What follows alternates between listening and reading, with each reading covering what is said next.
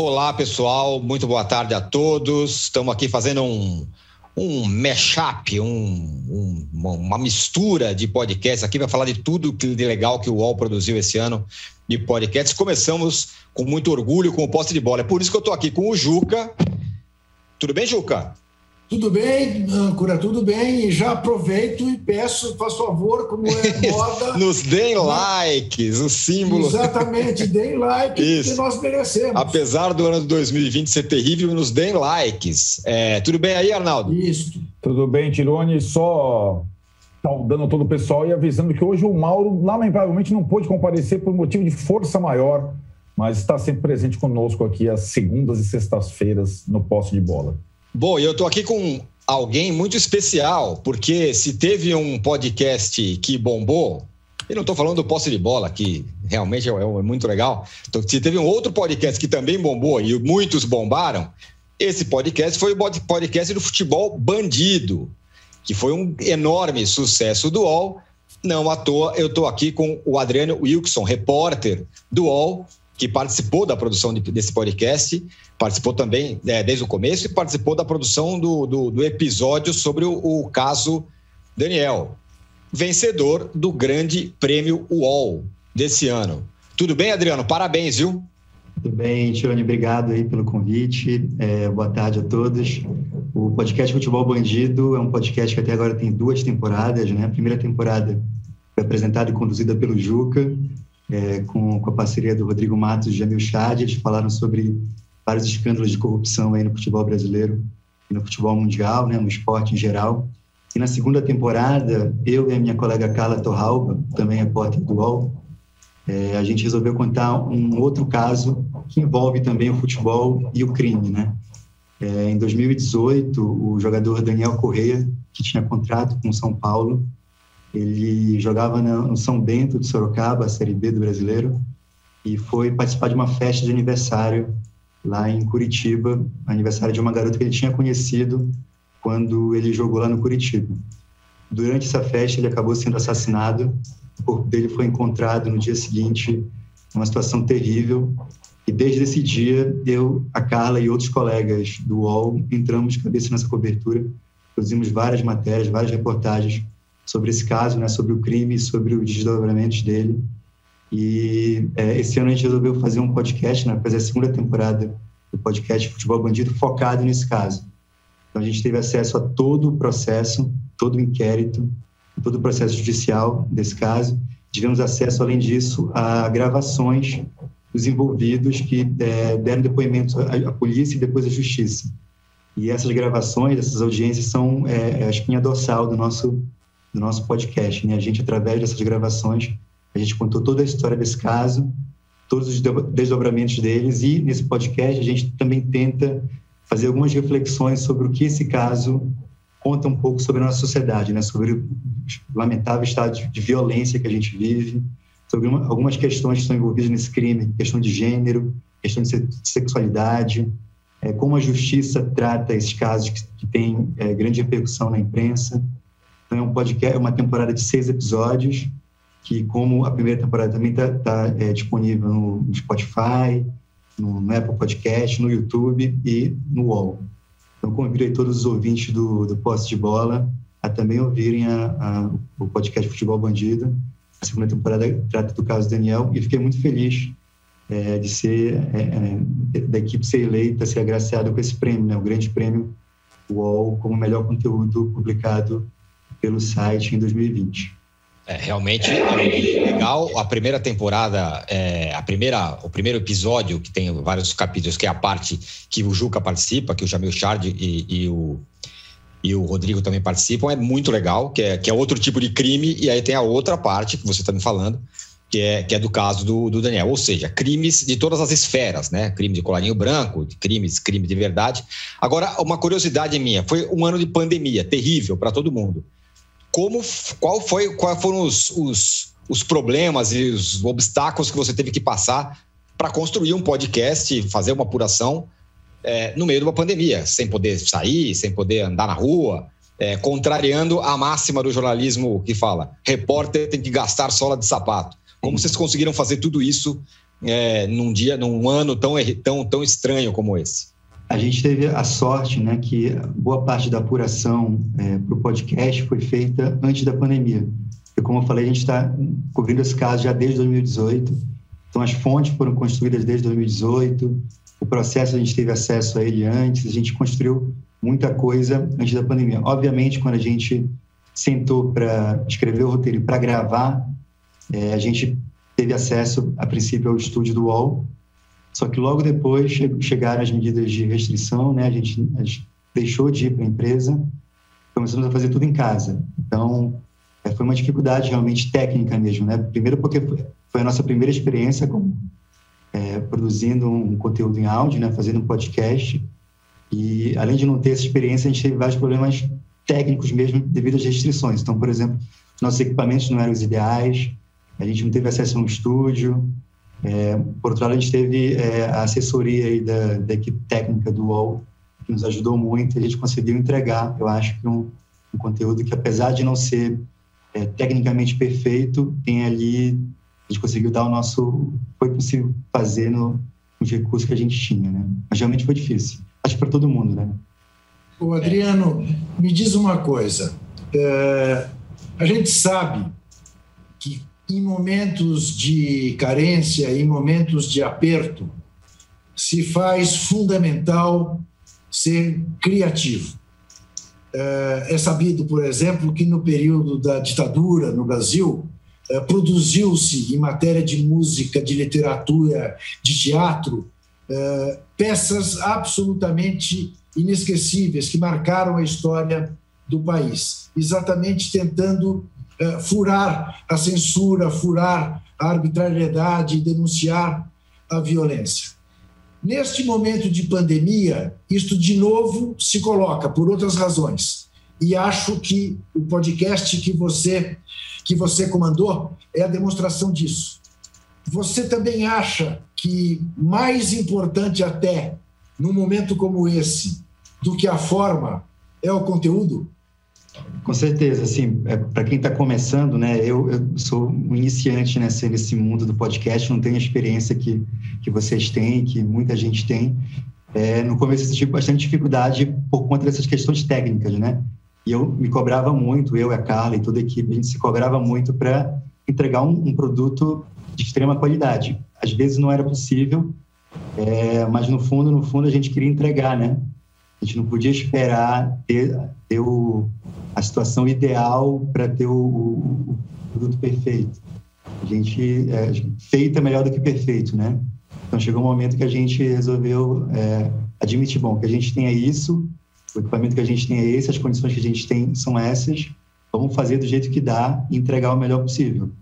E felizmente a gente conseguiu, né? Acho que o retorno do público é, mostra que é, esse podcast é, agradou muita gente. Então, por exemplo, a gente teve no, no mês passado a notícia de que o, a segunda temporada ficou é, na, na, lista de melhores podcasts do ano, tanto do Spotify quanto do Apple Podcasts. Então, isso é um, é um sinal, sem contar o, os comentários e o, os números que a gente já tinha através da plataforma do UOL. Né? Então, isso isso mostra para a gente que realmente o trabalho foi bem feito e o público gostou, apesar das limitações né, que a gente teve.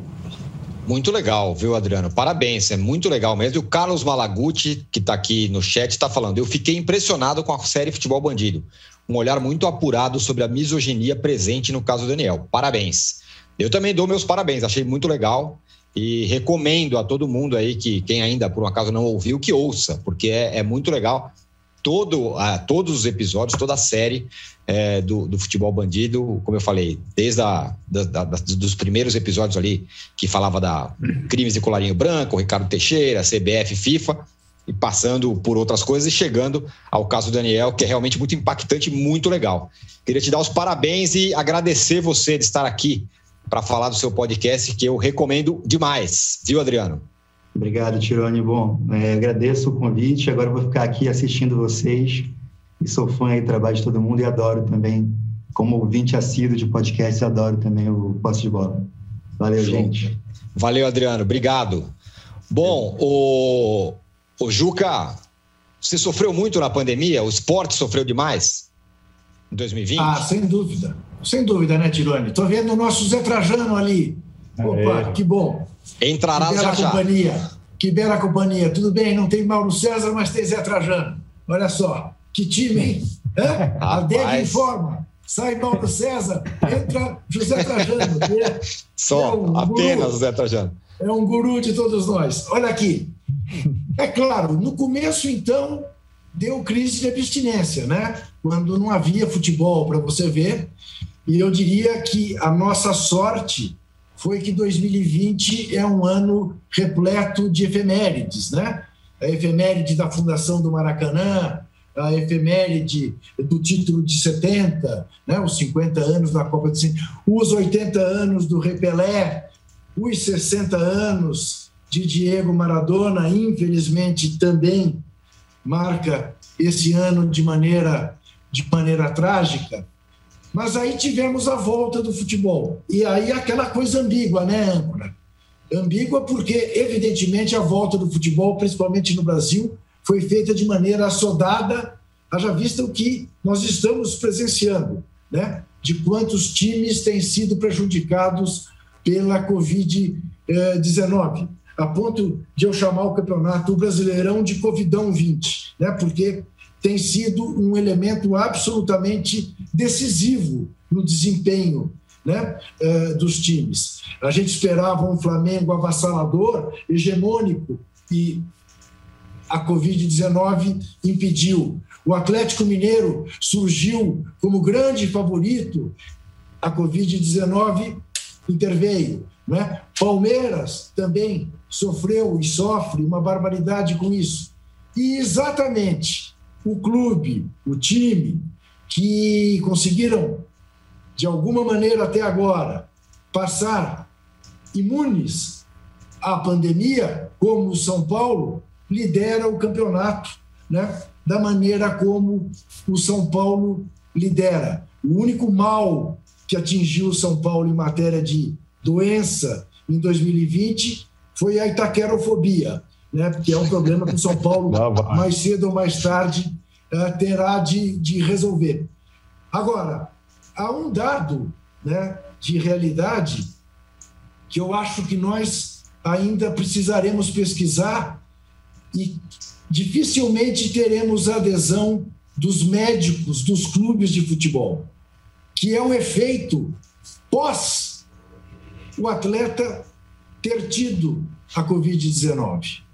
De que forma isso uh, interfere no desempenho físico desses jogadores que, atletas, mal ou bem, tiveram o seu pulmão comprometido pela Covid-19. E que sequelas isso deixa no desempenho de jogadores que voltaram a atuar. E eu digo que nós não vamos ter a, a adesão dos médicos dos clubes para que a gente descubra esses efeitos, na medida em que todos eles, por razões profissionais, são cúmplices né, da volta à soldada do futebol no Brasil. Eu mesmo participei uh, de, um, de um encontro virtual na Câmara dos Deputados, convocado pelo ex-ministro Padilha, uh, em que quatro ou cinco médicos de clubes do Corinthians, do Flamengo, o médico diretor da CBF, o doutor Pagura, uh, olhavam para a pandemia como se fosse uma coisa que eles já tinham dominado. Né? E nós estamos vendo que não dominam coisa nenhuma. Muito bem, ó, vou colocar na conversa aqui nada menos que José Trajano, que já está aqui com a gente, que é, enfim, inspirador para todos nós, mestre, um cara que, sei lá, eu, eu devo ter aprendido 60% de muito do que eu sei, do pouco que eu sei de jornalismo, 60% foi graças ao Trajano e também ao Juca, que está aqui comigo, sou da geração do Arnaldo. Tudo bem, Trajano? Foi um ano duro para o esporte, né? Tudo bem, mais ou menos, de um homem diria outro, né? Mas prazer estar com vocês, né? Com o Juca, com você, Tirone, com o Arnaldo. Pena que o nosso Mauro não esteja entre nós. Ano inacreditável, que a gente não podia imaginar nunca que fôssemos passar por um ano como esse, e um ano que não terminou. Não é 1968 o ano que não terminou. 2020 não terminou e a gente não sabe ainda quando vai terminar. Porque a pandemia continua, os cuidados têm que ser continuados, não podemos sair por aí nos abraçando ao vírus. Essa situação no Brasil é uma situação mais complicada que em muitos países aí fora, porque essa, esse embrólio das vacinas, quando é que começa? Janeiro, fevereiro, março, ninguém sabe direito. É, é, há um, um contingente de grande, até grande, que é contra a vacina, liderados pelo capitão Corona, né? há um negacionismo em relação é, à, à imunização. Eles mal sabem eles que quanto mais gente for imunizada, vacinada, menor a chance da pandemia se alastrar. Mas voltando aqui para o futebol, acho que o Juca definiu bem, colocou bem essa coisa. Era um ano de efemérides maravilhosas, ele só esqueceu de falar dos 60 anos do último título do América, que se comemora amanhã. Né? O América ganhando de virada no Fluminense. Primeiro campeão. Perdoável. Primeiro campeão do estado da Guanabara. Né? Mas o aniversário do Pelé, aniversário do Maradona, o, o ano, tudo um ano redondo da Copa do Maracanã, Copa do Mundo, é, a gente não pôde comemorar como de, deveria comemorar. Claro, as redes sociais, as televisões, todo mundo falou muito, mas o, mas o, o, o repórter não saiu à rua, querer, atrás da notícia, atrás de conversar com as pessoas sobre esses, essas grandes efemérides. E o futebol brasileiro, que voltou de forma assodada, concordo, ele, ele é, eu venho dizendo isso faz tempo, será campeão o time que tiver menor problemas com a Covid. Não é à toa, o Juca também já falou, que o São Paulo só teve um caso, foi o Tietê. Né? Ela jogou muito bem ontem, no final. Né? É. E os outros times todos, é, todos eles, de modo geral, vamos lembrar da primeira rodada do campeonato, né? que estava envolvido, inclusive, o próprio São Paulo. O jogo só aconteceu meses depois, hum. né? porque o Goiás, era o Goiás, né? o Atlético Goianiense era Goiás. Goiás. Goiás. Goiás. Né? Não, não tinha time para entrar em campo. Então, é, afetou de maneira terrível. Ah, o futebol sem público tem que ser sem público. Muda muito a, a, a história do que nós estamos vivendo. Eu ontem coloquei, eu faço parte do fim de papo aqui no Isso. logo após a rodada. Gosto muito de fazer, né? Termina tarde, a gente entra depois nos jogos e tal. E ontem eu levantei o seguinte: esse sempre foi assim, mas dessa vez há uma explicação aquele negócio de você sair do céu para o inferno, né? Esse campeonato brasileiro mostra algumas pessoas que saíram do céu, foram para o inferno, depois saíram do inferno e voltaram para o céu. Rony do Palmeiras. O Rony, o Rony do Palmeiras, a torcida queria matar o Rony. Agora é a grande estrela. O Fernando Diniz. O Fernando Diniz era o pior técnico do mundo. Vai terminar o ano como o melhor técnico do campeonato brasileiro. O Raí era o pior dirigente do futebol brasileiro. Vai terminar como um cara que segurou o Fernando Diniz. Agora, foi até o Renato Maurício Prato que levantou isso e eu concordo com ele. Isso aconteceu, essa recuperação, é porque não há público nos estádios. Isso mesmo. Porque pensa bem o seguinte: não tinha ninguém gritando nada, o estádio sem público, foi o que aconteceu com o Rony. O cara xingava o Rony em casa vendo as pela televisão, chutava, é. chutava o sofá, o cachorro, não sei o que e tal, dava uma cotovelada de alguém que estivesse do lado. Eles puderam se recuperar porque não tinha ninguém, não tinha multidão ecoando, fora Rony, fora Diniz, né? Então esse campeonato brasileiro se caracteriza muito por não ter público, não tem que ter mesmo, pelo número de infectados pela Covid, o time que vai ser campeão, aquele, claro, tem que jogar bola, tem que uma série de fatores que a gente pode discutir, mas o, os times foram muito afetados pela Covid. O Atlético, também graças à irresponsabilidade de alguns lá que se meteram numa festa, até o próprio São Paulo. Isso veio de longe, essa, essa Goiás, Flamengo, Fluminense, São, o, Palmeiras, Corinthians, todo mundo, todo mundo foi infectado. E a gente não sabe o que, que vai acontecer, porque aí o Juca colocou uma outra questão, como diria a pessoa que foi infectada, e não é só problema pulmonar, que eu já li, ou, ouço médicos falaram, que não atinge só o pulmão. Tem uma série de problemas que você leva depois que foi infectado. O que, que vai acontecer com esses jogadores que foram infectados? E mais, quantos jogadores ainda serão infectados? Porque a pandemia está aí, solta. Então, como o campeonato só termina lá em fevereiro, ainda temos Copa do Brasil, temos Libertadores, PPP, papapá. Quem se livrar da Covid, quando tiver essa mágica, porque eu não, acho que o São Paulo talvez não faça nada muito diferente dos outros. Talvez faça. Não estou aqui querendo, talvez o projeto, o programa lá do, do clube, do sanitário, seja muito bem feito. Mas tem que contar muito com a sorte. Tem que contar muito com a sorte e contar também com a responsabilidade dos atletas, comissão técnica, etc, etc. Mas é muito estranho, eu não sei o que viver desse jeito, enclausurado em casa, vendo. O meu time não passa na televisão mesmo há 200 anos, então não estou perdendo muita coisa. O América não passa. Vejo o Arsenal só fazendo lambança, também faz lambança há muito tempo, isso também não é novidade. Mas uma única coisa que eu quero dizer aqui também, de abertura, que esse campeonato revelou uma coisa muito interessante, muito por causa da Covid. Ascensão de jovens jogadores que é. estão dando alegria e fazendo a gente gostar de alguns jogos. Isso aconteceu com o Santos, está acontecendo com o Palmeiras e até aconteceu com o Flamengo, né? Que alguns jogadores que não estariam jogando o campeonato estão jogando por causa da Covid. Muito bem. É, ontem, Trajano, o Arnaldo falou, tocou sobre esse ponto é, com relação ao Diniz, né? Será que o Diniz teria sobrevivido com torcida? Você falou sobre isso, né, Arnaldo? E aí tem uma pergunta aqui do Gabo Casnati. Ele pergunta: como explicar esse milagre Santista? Contratações, ambiente, técnico? Todo ano é assim. Esse ano tem um pouco essa explicação, né? Não tem torcida, é, o time estava numa situação, teve que colocar jovem para jogar, os jovens jogaram e funcionaram. E aí, Arnaldo? Ô, âncora, Diga. Só um minuto. Antes do Arnaldo entrar. De fato, o Diniz sobreviveu em função da falta de torcida. Mas olha que teve corneta querendo derrubar. Muita. E não foram. Muita poucas, corneta. Não foram mas poucas. aí. Mas aí. É, o primeiro que, assim, né, Tirone? É, ter o Juca e o Trajano debatendo me faz voltar assim no tempo. Eu estava meio que é só completar, sabe aquele centroavante que fica Sim. esperando, é, tipo, na pequena área, aí vem o cruzamento, você só encosta para o gol. Verdade, esqueci de falar isso, né? Tem, é uma, ter é Juca uma... e Trajano ao mesmo é... tempo. Diz aqui o Malaguti que está com a gente que é Garrincha e Pelé. Para nós, né, para nossa, nossa senhora. aqui, é... então voltei um pouco no tempo enquanto eles falavam e falaram tantas coisas pertinentes.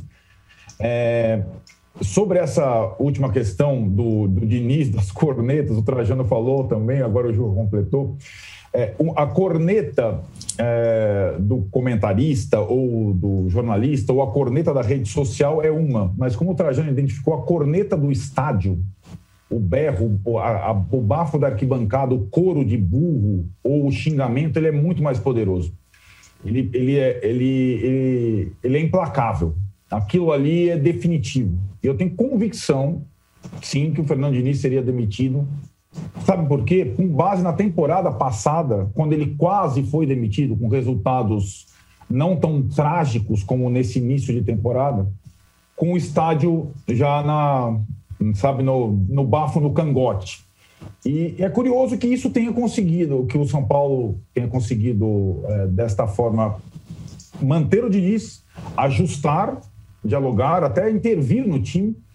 E acho que o próprio jeito do time jogar, que foi se construindo aos poucos, aquela coisa da saída de bola meio pânico e quase irresponsável, que também seria muito difícil no estádio ser permitida, se é que você entende. Os caras não teriam tranquilidade para fazer aquilo, não, não é possível.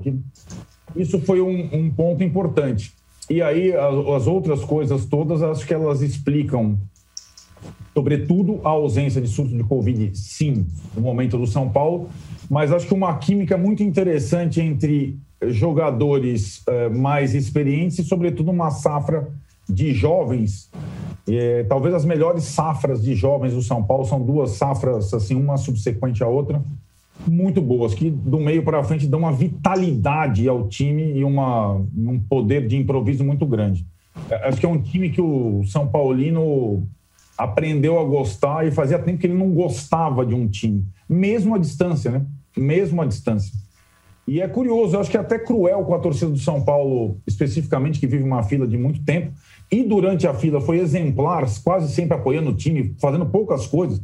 É, não tinha notícias de invasão, perseguição. É, o São Paulo, a torcida do São Paulo, até nos momentos mais difíceis do rebaixamento, quase rebaixamento, carregou o time e tal. Então é até cruel com a torcida do São Paulo que esse momento possa ser consolidado sem ninguém no estádio. E aí tem a frase do Fernando Diniz depois do jogo de ontem que é que acho que representa, eu acho que eu concordo, o Trajano concorda, o Juca concorda, e você não sei, viu, Tirone? Que cerveja, como é que é? Futebol sem torcida é que nem cerveja sem álcool. Né? É aquela coisa. Você toma, mas não, né? não, não.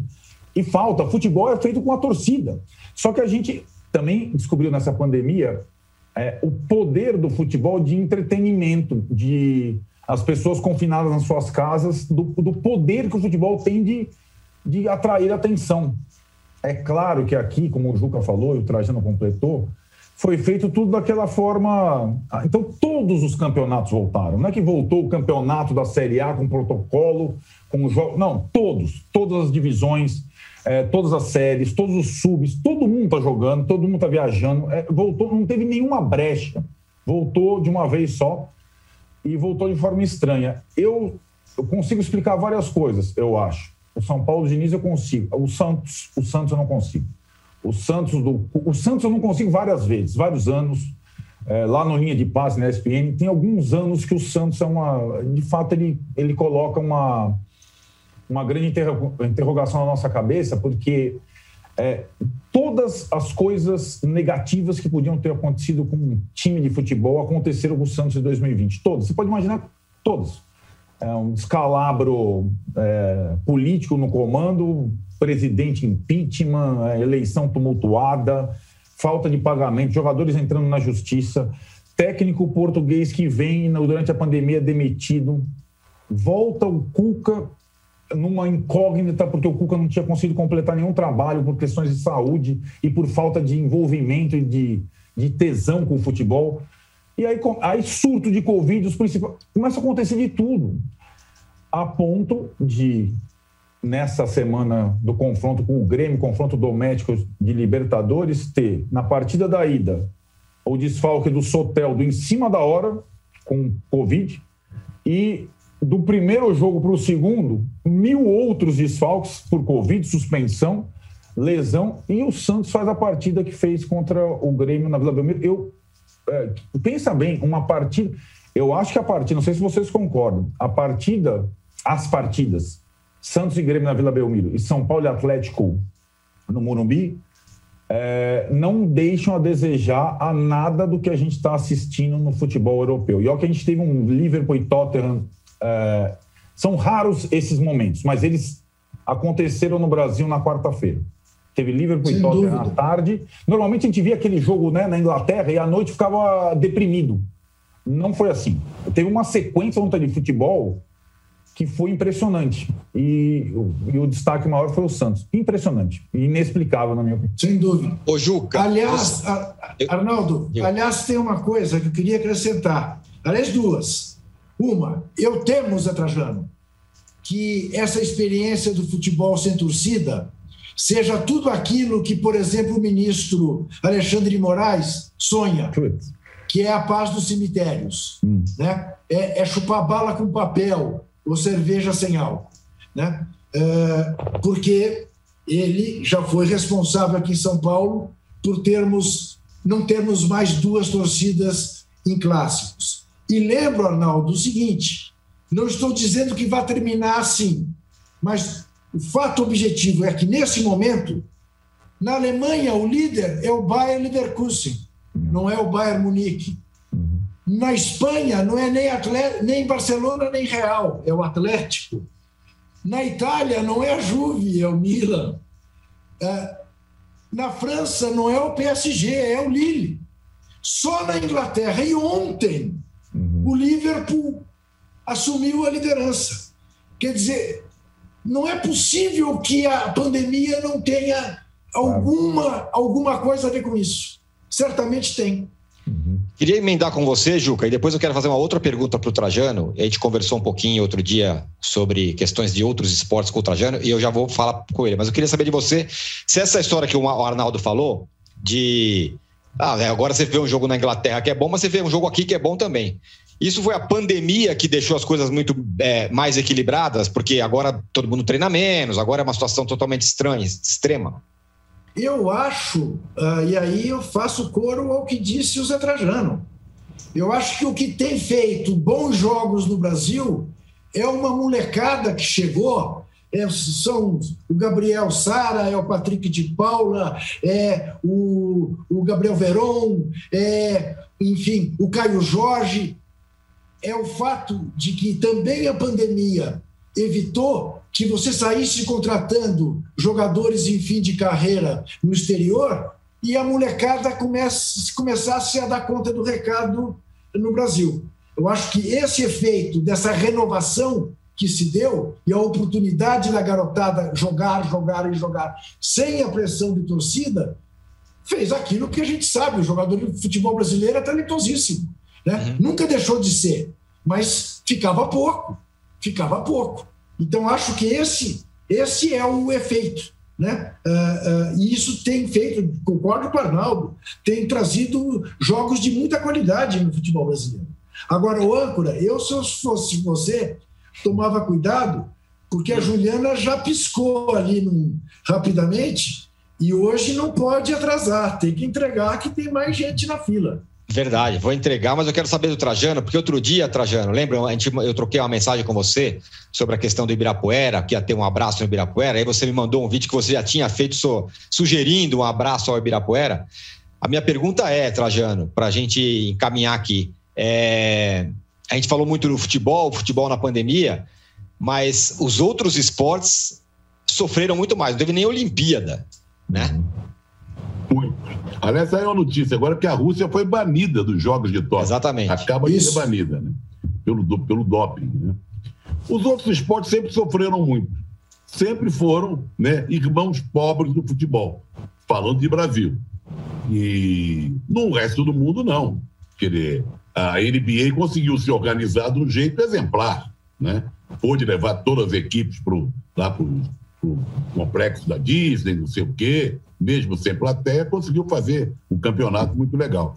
Mas os outros esportes, que não precisam muitas vezes de torcida, porque o número de pessoas que vai ver um, um jogo de handball aqui no Brasil é muito pequeno, vai a mãe, o pai, a namorada, o vizinho e tal só, ou então a equipe que vai fazer o jogo é, de fundo ou fez o jogo preliminar, sofreram muito.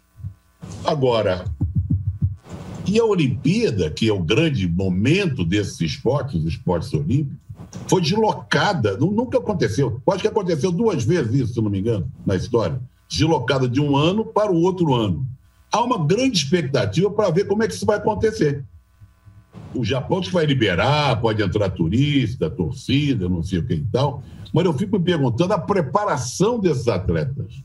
A preparação de, de atletas de vários esportes deve ter sido muito precária. Eu sei que você pode pegar o personal treino, pode treinar via é, internet, não sei o quê, mas é uma, o atleta olímpico requer uma preparação muito complexa, muito séria, muito profunda. Eu acho, eu tenho, acho, não tenho certeza que vários atletas de vários esportes importantes olímpicos foram prejudicados nessa Olimpíada. Eu queria falar só uma coisa em relação a que o, o, o Arnaldo e o Juca falaram, mas esqueci, que era aquela coisa do sem torcida. Mas daqui, se eu lembrar tempo, eu volto, porque foi o assunto predominante nosso, né? Da manutenção das pessoas, porque não teve torcida, ou o crescimento, os jovens tendo oportunidades que não tinham antes e passaram a ter, porque vários companheiros mais velhos, mais famosos, tiveram Covid, mas tinha um detalhezinho que me escapou. Se eu lembrar tempo, eu falo.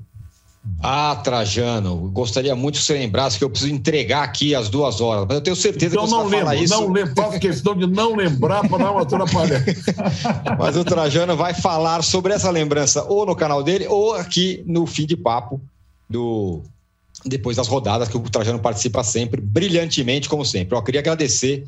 Para mim, cara, terminar o ano com pandemia ou sem, com Juca e Trajano juntos comigo, para mim, é, valeu a pena. Já está valendo a pena. Obrigado, Juca. Obrigado, Trajano. Valeu, Arnaldo. Obrigado a você. Obrigado a todo mundo Obrigado que acompanhou os podcasts do UOL Esporte com a gente. Abraço. Abraço, até mais. Valeu.